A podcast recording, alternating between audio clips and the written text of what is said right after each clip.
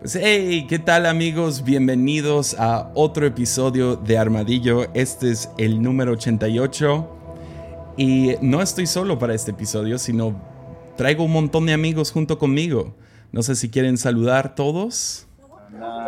Saludos desde Guayaquil. Saludos, bendiciones. Yeah. Chile. Ah, saludos. Chile. Hola, Colombia. Italia, saludos. Colombia, saludos. Estamos de fiesta. Todos dicen de dónde son. y estamos grabando aquí en Zoom. Y los voy a mutear para que no terminen arruinando esta grabación. Entonces, bienvenidos a todos. Estamos, Saludos, estoy, estoy súper contento de tener a todos aquí conmigo. Y ah, ¿qué tal? Nomás le entramos al episodio. Este es un episodio de Armadillo en vivo. Hay unas 82, 83 personas viendo junto conmigo en este momento. Y ah, vamos a dar una enseñanza y a lo mejor algunas preguntas y respuestas. Entonces, comenzamos, ¿va? Gálatas 5:16 nos dice, por eso les digo, dejen que el Espíritu Santo los guíe en la vida. Entonces no se dejen llevar por los impulsos de la naturaleza pecaminosa. Estamos en medio de... eh, Ya, ya ni quiero decir en medio de una cuarentena, porque quién sabe cuándo se va a acabar todo esto. No tenemos idea de, de a dónde va, hay mucha incertidumbre, no hay información clara y creo que eso crea mucha de la ansiedad que estamos sintiendo todos, o sea, literal toda la humanidad. Y ah, lo que nos llama Gálatas, ah, Pablo en el libro de Gálatas, es que dejemos que el Espíritu Santo guíe nuestras vidas. O sea, la tentación en este momento es dejar que, que no sé, cualquier otra cosa nos guíe, nuestra ansiedad, nuestra, nuestra ¿cómo se llama? Nuestra, nuestros impulsos, nuestra, lo, lo que estamos sintiendo por dentro. Y ah, nos, nos dicen, no, que los guíe el Espíritu Santo. Entonces, ¿qué significa que te guíe el Espíritu Santo en la vida? O sea, ¿cómo se ve eso de manera práctica? O sea, creo que todos entendemos cómo se, cómo se ve como espiritualmente, especialmente si creciste en la iglesia pentecostal como yo. Ah, vas a saber como que, ok, yo sé más o menos cómo se siente esto. Es, ah, todos nos ponemos a gritar o a llorar o a temblar o no sé de qué tipo de iglesia vienes. Pero el llamado es dejar que el Espíritu Santo nos guíe. Y una de las historias que más me ha ayudado a entender esto es, se encuentra en Lucas 10 y es la historia de María y Marta en la casa de Marta y ah, mientras Jesús los viene a visitar. Lucas 10 nos dice esto en el versículo 38. Mientras iba de camino con sus discípulos, Jesús entró en una aldea y una mujer llamada Marta lo recibió en su casa. Tenía ella una hermana llamada María, que sentada a los pies del Señor escuchaba lo que él decía. Marta, por su parte, se sentía abrumada. abrumada, o sea, ¿quién no se siente abrumado en estos tiempos, no? Se sentía abrumada porque tenía mucho que hacer.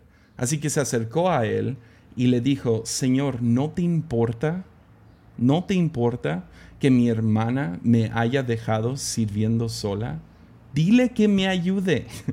Marta, Marta, le contestó Jesús, estás inquieta y preocupada por muchas cosas, pero solo una es necesaria. María ha escogido la mejor y nadie se la quitará.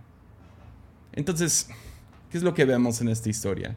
Pues María y Marta son hermanas y uh, por lo que tenemos entendido por en, en, la Biblia, en los cuatro evangelios, es que María y Marta son hermanos de Lázaro y viven en Betania.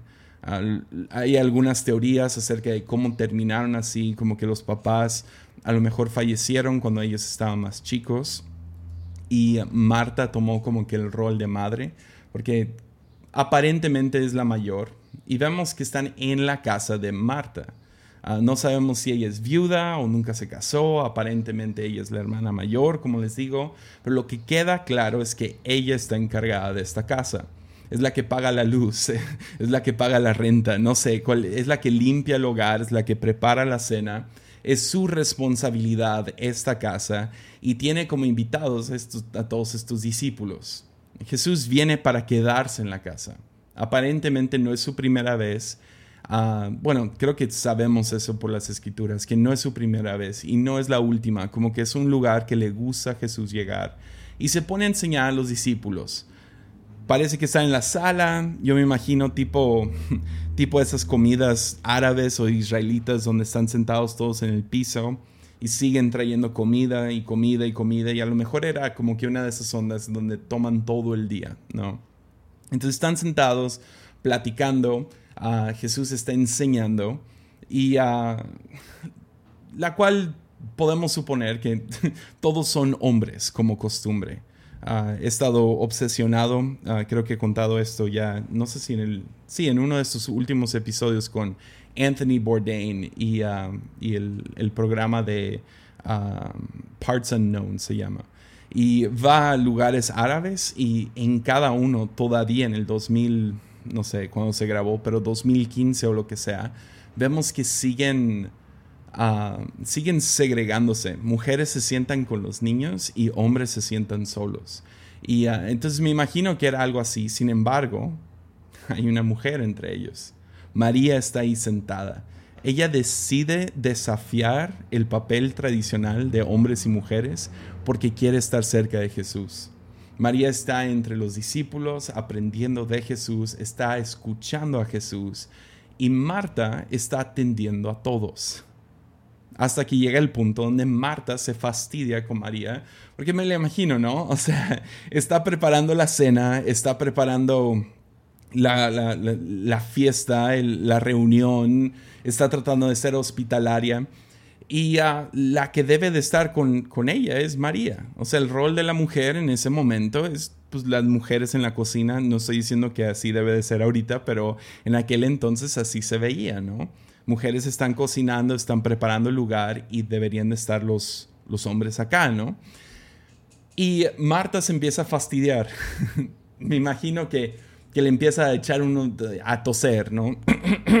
empieza a pegarle a los, a los trastes un poco más fuerte. O no sé, ah, me la imagino como que mirando de la cocina, como que, hey, como que tratando de medio llamarle la atención para traerla con ella. Finalmente, se enfada tanto Marta que va e interrumpe a Jesús para quejarse. Ahora, podemos suponer que Marta esperaba que Jesús estaría de su lado. Las costumbres dictan, pues, o sea, que mujeres van a la cocina o lo que sea y, y hombres están acá comiendo o lo que sea. Entonces ella llega asumiendo, suponiendo que Jesús estaría de su lado. Marta es responsable. Ella sabe que si no se ponen a trabajar, entonces no va a haber de comer. No va a haber nada de comer. Alguien tiene que hacerlo. Alguien sabe de lo que estoy hablando, de los que están viendo, ¿verdad? O sea, sabemos, eh, ya, o sea, si quieres tener una fiesta, alguien tiene que cocinar el pozole, alguien tiene que sacar los refrescos, alguien tiene que limpiar la casa antes y después. Y Marta, pues es su casa, ella no, no sé, es la responsable. y no tiene nada de malo ser trabajador, ser responsable. Uh, Marta está pagando las cuentas. La razón que María puede sentarse es porque Marta se está esforzando. Entonces tenemos que verlo así. Tenemos que darle gracia a Marta en esta historia porque ella está tomando el rol responsable en este momento. Y Marta sabe que para que unos puedan sentar, otros tienen que servir. Esto es cierto en cualquier lugar, cualquier ambiente, especialmente ahorita en la contingencia. Sabemos que hay cosas que tienen que seguir andando. O sea, aunque el gobierno nos quiera encerrar a todos, de todos modos están tomando, están catalogando diferentes trabajos como esenciales y no esenciales, porque sin, sin los trabajadores esenciales, pues no tenemos nada, no tenemos luz, no tenemos agua, no tenemos comida. Se necesita que los que tienen el rol los que tienen el trabajo o la responsabilidad tienen que cumplir con esa responsabilidad para que otros se puedan sentar. Esto es cierto en cualquier ambiente. ah, es trabajo duro y alguien tiene que pagar las cuentas, tiene que limpiar, tiene que ordenar, tiene que servir. Y Marta supone que Jesús estaría de su lado. Dile a María que me ayude. Esta es su petición, eso es lo que viene. Y me imagino que en la imaginación de María, ella espera que Jesús va a decirle a María, pues ve a ayudarle a Marta, ¿no? O sea, no andes de, de floja aquí, o sea, ve y ayúdale. Entonces, pero Jesús no se ve muy interesado en cumplir con esa petición. Jesús defiende a María diciendo, ella ha escogido lo mejor. Ahora, esta historia, yo creo que podríamos irnos en diferentes rumbos. O sea, creo que hay mucho sucediendo y podemos llevarlo por diferentes caminos. Un camino que por lo menos yo he predicado en el pasado es la diferencia entre obras y gracia, ¿no? Podríamos ir con algo como María viviendo en contracorriente de la sociedad y retando el status quo. Ah, podríamos, no sé, hablar acerca de no suponer que Jesús va a estar de tu lado, ¿no? Ah, sino va a estar con quien se le dé la fregada gana. Pero vemos en esta situación el ángulo que más me gusta y me ha ministrado a lo largo del último año, dos años, es, el, es lado, no sé, es, es, la enseñanza de oración que encontramos aquí. En la historia vemos que Marta y María encontramos dos tipos de oración. La oración de control y la oración de quietud. Vemos estos dos diferentes géneros de oración. Son como dos modos. La oración de control sería Marta, ¿no? Alguien que quiere llegar con Jesús y quiere decirle, no sé, llega con una petición. Y esto es como, por lo menos a mí me enseñaron de, de niño creciendo en la iglesia, cómo se debe de orar. Pídele a Dios algo. Es más, es, es como que lo primero que mi, que mi hijo hace cada vez que oramos en la noche. Oramos cada noche antes de dormir. Y, um, y esa es su primera oración, es, es, algún tipo de petición. Dios, danos un buen día, que ya no haya coronavirus, que, que ya no haya cuarentena en mi cumpleaños. Su cumpleaños es el 12 de mayo, el martes, y está orando todas las noches que no haya cuarentena. Pobrecito, yo creo que sí va a haber. Pero ora todas las noches y todas sus oraciones son de petición, porque es como que el primer nivel que conocemos, ¿no? La oración de petición. Y no tiene nada de malo, es bueno.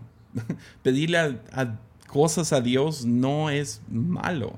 Darle nuestras peticiones a Jesús es algo bueno, es algo que Jesús mismo nos llama a hacer. Santiago nos enseña, no tienen porque no piden.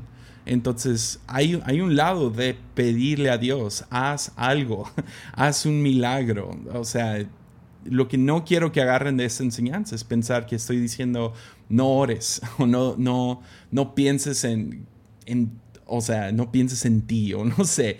El chiste sí es orar y en la oración es, es importante pedir. Entonces lo que vemos es que o sea, esto te saca de los límites de oración, ¿no? O sea, o, o, sea, una oración buena, ella quiere, ella lo lleva a un extremo que no me gusta. Ella quiere usar a Jesús para controlar a su hermana.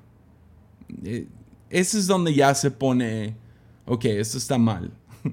Porque ves, Jesús no está muy interesado en contestarle esta petición. Es bueno traerle peticiones, vemos vez tras vez en el Nuevo Testamento, gente llega a Jesús y le pide algo y Jesús con todo gusto lo hace. Es más, literal mueve mar y tierra por ellos. Uh, literal resucita muertos por petición. Sin embargo, aquí no está interesado en contestar, porque ella se sale de los límites de una, de una oración buena. Entonces tenemos que entender cuál es el propósito de la oración el propósito principal de la oración. Porque creo que nos confundimos y pensamos que se trata de pedir, como si Dios fuera Shazam o no, como era Kazam, ¿no? Shazam es el nuevo Kazam. ¿Se acuerdan cuando Shaquille O'Neal era un genio? Qué rara película, pero bueno. Eh, pensamos que es el genio de Aladino, pensamos que, no sé, es algún tipo de de nomás pídele lo que quieras, pero ese no es el propósito.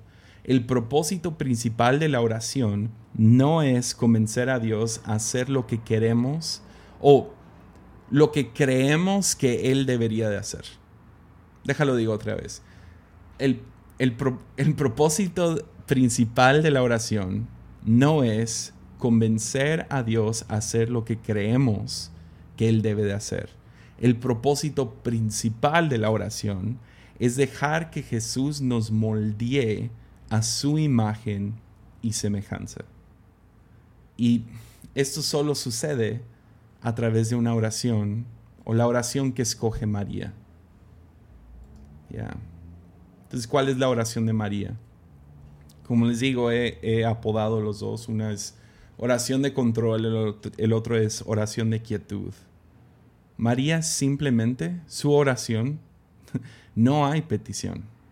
No hay nada que está diciendo, Dios dime esto, Dios hace esto, Dios, Dios, sí, dile a tal persona que haga esto. No, María solamente está sentada en presencia de Jesús. Esa es una forma de oración contemplativa, de sumisión, de vulnerabilidad, de silencio, de gracia. Es una oración donde llegamos y decimos, ok, Jesús, aquí estoy. ¿Qué tienes que decirme a mí? Y esa es la cura para la enfermedad de Marta, quien se encuentra inquieta y preocupada por muchas cosas. O en otras palabras, se encuentra bastante ansiosa. ¿Por qué? Porque las cosas se le han salido del control. Todos queremos tener control. Y ahorita, en el 2020, en el año del coronavirus, creo que nos ha mostrado qué tan, qué tan poco control tenemos de nuestras propias vidas, finanzas, futuro, todas estas cosas. Y cuando se revela eso, todo en nosotros quiere nomás tomar control otra vez. Aun si significa que todas nuestras oraciones estén, estén manchadas, estén, estén contaminadas de esta ansiedad. Entonces Jesús da una diagnosis precisa de lo que lleva a Marta a comportarse y a orar así. Le dice, mira, María ha escogido lo mejor. Cuando estamos inquietos y preocupados, es fácil pensar que a Jesús no le importa. Es ahí que la oración se vuelve, no sé, una, un ejercicio de, de la autolástima. Pensamos, ¿qué no te importa? ¿Qué no te importa lo que estoy pasando? ¿Qué no te, o sea, dónde estás? Te necesito y no te escucho. Tenemos diez mil cosas que decirle a Dios porque sentimos cierta autolástima.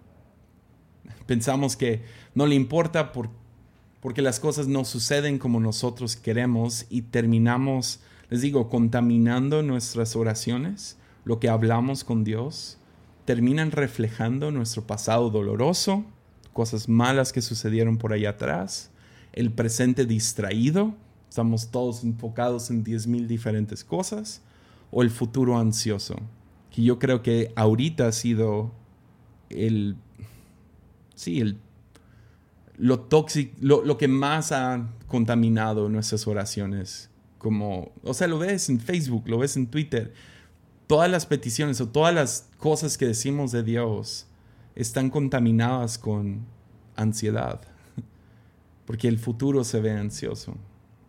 Entonces cuando estamos abrumados, cansados, preocupados, anhelamos control. Vivimos nuestras vidas inquietos, preocupados porque no hemos aprendido a orar como María. Entonces, ¿qué se hace? Ella está ejercitando, o perdón, sí, ejerciendo la oración de quietud. Está viviendo en lo que uno de mis teólogos favoritos, Brian Zahn, diría, presencia real. Presencia real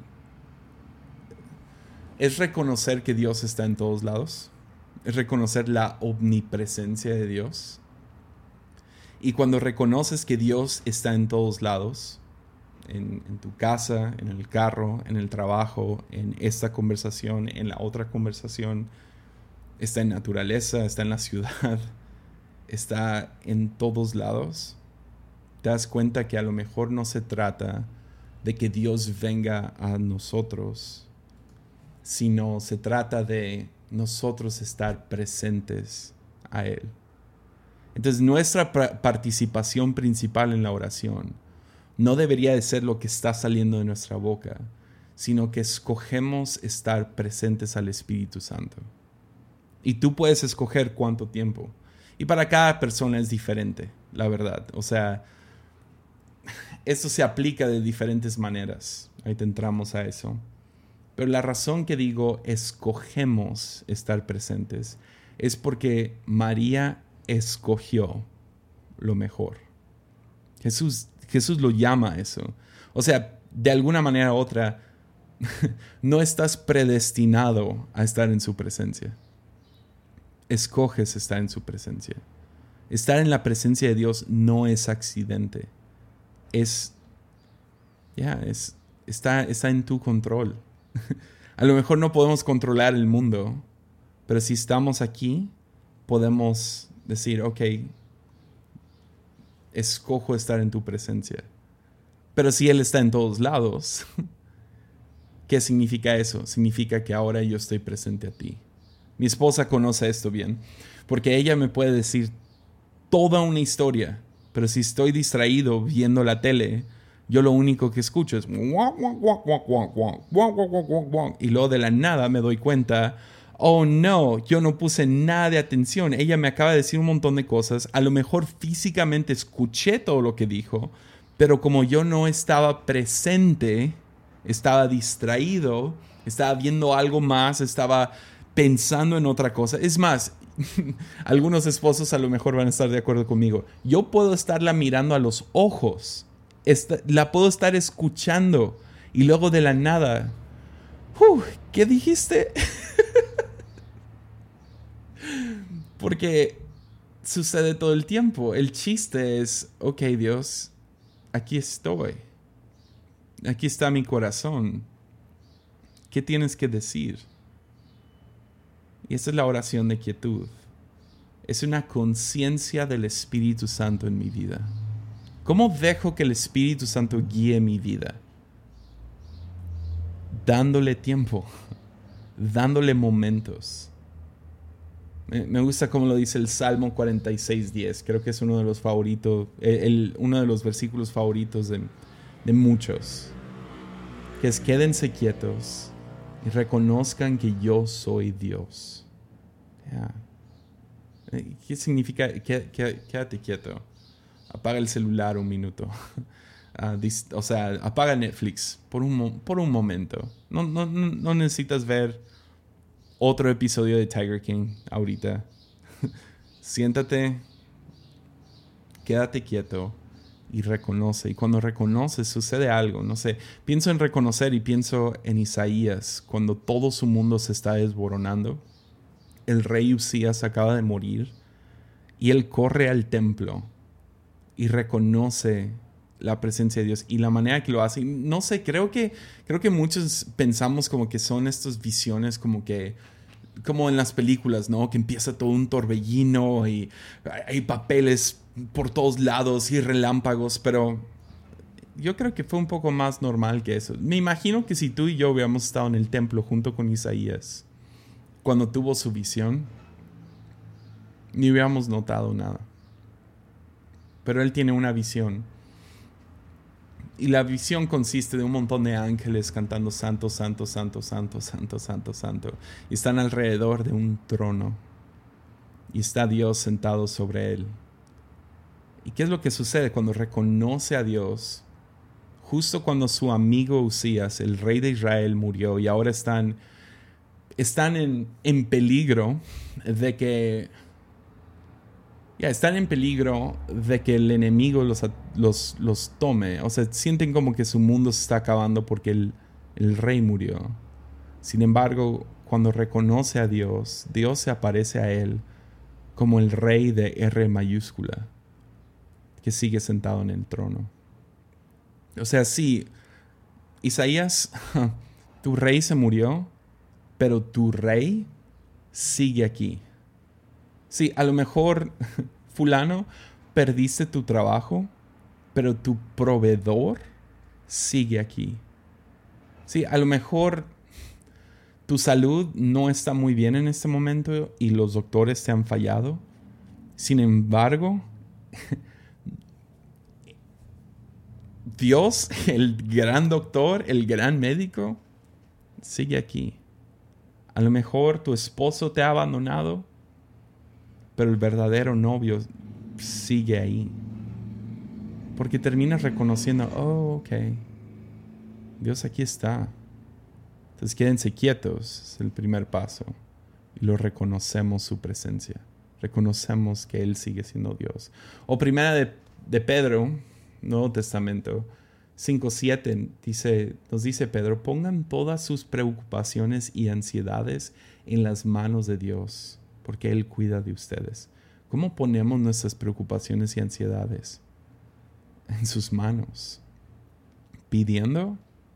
Ah, puede, puede ser, pero si no cumple con lo que estamos pidiendo, no nos va a rescatar de nada. Yo creo que es más reconocer, van, van mano a mano, ¿no? Jesús estaba presente a María, pero aún más importante en esta historia es que María estaba presente a Jesús. Entonces, ¿cómo hago esto? Y esa es una buena pregunta, porque literal es diferente para cada persona viendo en este momento. Algunos hablan en lenguas, esto yo sé que me ha ayudado mucho. Sé que es algo raro, es místico, es lo que sea, es pentecostal, a lo mejor no es tu denominación. A lo mejor dices, es que no sé ni, ni nada que ver con eso. Está bien, no pasa nada. Pero algunos hablan en lenguas.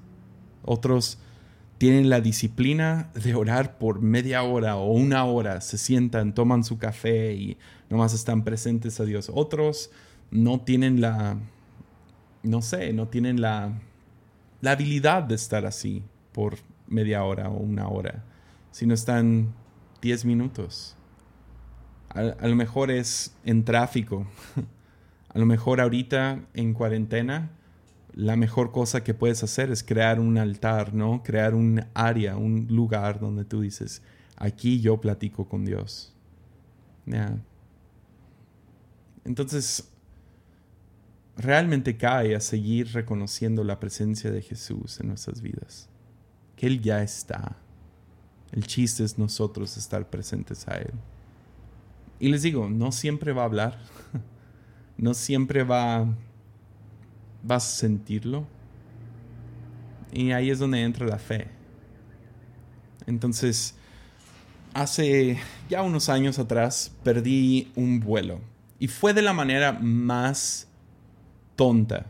O sea, tonta. Literal, está a la puerta de embarque, embarque, embarque o lo que sea. Está a la puerta para subirte al avión y yo estaba parado a un lado. Y eh, para los que viajan, van a, van a saber esta, te suben por zonas, ¿no? Y a la zona 1, y ya son quién sabe cuáles sillas, pero ellos suben primero zona 2, zona 3, zona 4, lo que sea. Ah, zona A, zona B, no sé. Yo era la última zona, sea cuatro, lo que sea, digamos. Entonces empiezan a formarse y yo nomás escucho, uh, sí, grupo 1, que se suba el grupo 1. Y estoy parado ahí y les digo, va tan a mano de, de todo esto, no estar presente. Yo no sé qué me pasó, yo estoy ahí esperando y pasan como 15 a 20 minutos. Y yo nunca escuché grupo 2, grupo 3, yo era grupo 4. Entonces finalmente, después de 20 minutos, me acerco y le pregunto a la, a la persona en el mostrador, oye, ¿grupo 4? Me dicen, señor, ya subimos todos al avión. Y yo, ¿cómo? O sea, literal, estaba parado aquí a un lado. Nunca los escuché anunciar Grupo 4. Y era en, el aeropuerto de México, en la terminal 1. Hay una parte donde se junta mucha gente, entonces no fue como que se vació la sala y yo estoy ahí solo, no fue así. Pero había un montón de gente de todos modos y estaban subiendo gente a, camiones y los camiones te llevaban al, avión. Entonces se fue el camión, el de mi avión. Y les digo, ¿va a venir otro? Y me dicen, no. Entonces, ¿qué? Ya perdiste el vuelo. Yo nunca me vocearon, nunca, nunca hicieron nada. O sea, y ahí yo pierdo, porque ves, iba en camino a una conferencia donde literal iba a aterrizar, me iba a bajar del avión y me iban a llevar directo a la conferencia donde iba a predicar. Entonces, yo no puedo como que, ah, ok, próximo avión. No, si agarro el próximo avión, yo no llego a la conferencia. Literal, llegaba al último momento. Era de un día. y ah, no la iba a hacer. Y me quedo en shock y empiezo, corro al otro mostrador, al, al, al chido o lo que sea, y luego de ahí corro a otro, le hablo a mi papá y cuando le, le hablo a mi papá, estoy casi llorando y lo único que puedo decir es, soy un idiota, soy un idiota, yo no puedo creer que hice esto, estaba parado a un lado, no puedo creerlo, perdí todo. Entonces ya mi papá me dice, primero cállate, no digas nada, no digas nada malo de ti, de la aerolínea, si no tienes nada bueno que decir, no digas nada. Háblale a los, a los de la conferencia, los encargados. Les hablo, ni me creen, porque yo esta- estaba... este, les había hablado como 10 minutos antes de que empezara el, el vuelo, a, a subir gente al vuelo. Les había dicho, ah, aquí estoy, todo bien, chido, todo, todo fácil. Y no, ahora me perdí el vuelo. y pues nadie te cree de que estabas literal parado a un lado de la puerta. Pero pues así pasó. Entonces yo les hablo, ellos me dicen, no, pues no, no puede ser. Y yo, no, literal, terminé pasando una noche a solas en el aeropuerto, digo, en, la Ciudad de México. Y aparte tenía un, pequeño problema ahí económico. No podía comprarme un boleto de regreso y no tenía ni para el hotel.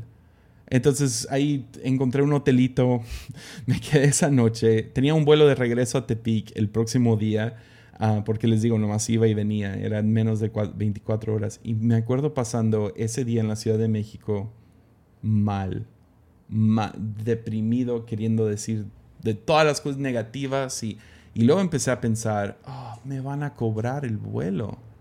O sea, los de la conferencia me van a decir, oye, para que nos pagues, porque eso deberías de hacer, ¿no? O sea, fue mi culpa, no la de ellos. Y empecé a pensar y empecé a orar esto. Dios, te pido por tal pastor que mueva su corazón, ¿verdad? Porque así tenemos que orar. Que no me cobre el vuelo. Por favor, te lo pido. Que me hable ahorita y que me diga todo bien, cancelado eh, por la sangre de Jesús o lo que sea, ¿no? y ah, empecé a querer manipular. Dios, cambia a tal persona. Dile a tal persona que haga lo que es mi voluntad. ¿Están conmigo? Se había llenado, se había distorsionado y se había enfermado mi misma oración. Dios, cambia a esa persona. Y creo que ese es un ejemplo medio menso de lo que hacemos a lo mejor todo el tiempo. Dios cambia a nuestros gobernadores. Dios cambia a mis papás. Dios cambia a tal persona con la cual trabajo. Que hagan mi voluntad. Ya. Entonces, ¿qué hice esa noche? No sé, algo me pasó. Después me acordé que mi papá dijo, no digas nada negativo. ¿Y sabes qué aprendí esa noche? Sentado en un hotel feo. Que cuando te quedas quieto en la presencia de Dios, porque literal fue, no tengo nada que decir, si no puedo decir nada negativo, ni a Dios, ni a nada, porque literal no había nada, nadie, no tenía nada que decir. Entonces terminé quedándome quieto y en silencio, nomás mirando hacia abajo. Y de la nada me di cuenta que cuando te quedas quieto en la presencia de Dios, ansiedades se bajan, desvanecen. A lo mejor no se van para siempre, a lo mejor regresan el próximo día. A lo mejor te acuerdas de esta historia por años. Pero en el momento te desinfla. Ya no están llenas de enojo, ya no están llenos de ira. Hay algo que sucede. ¿Y por qué? ¿Por, por qué sucede esto? Porque terminé reconociendo quién es Dios. Porque no se dejen llevar por lo que está pasando en el mundo, sino sean guiados por el Espíritu Santo. Entonces, ya Dios, enséñanos a estar quietos y saber que tú eres Dios. Ánimo.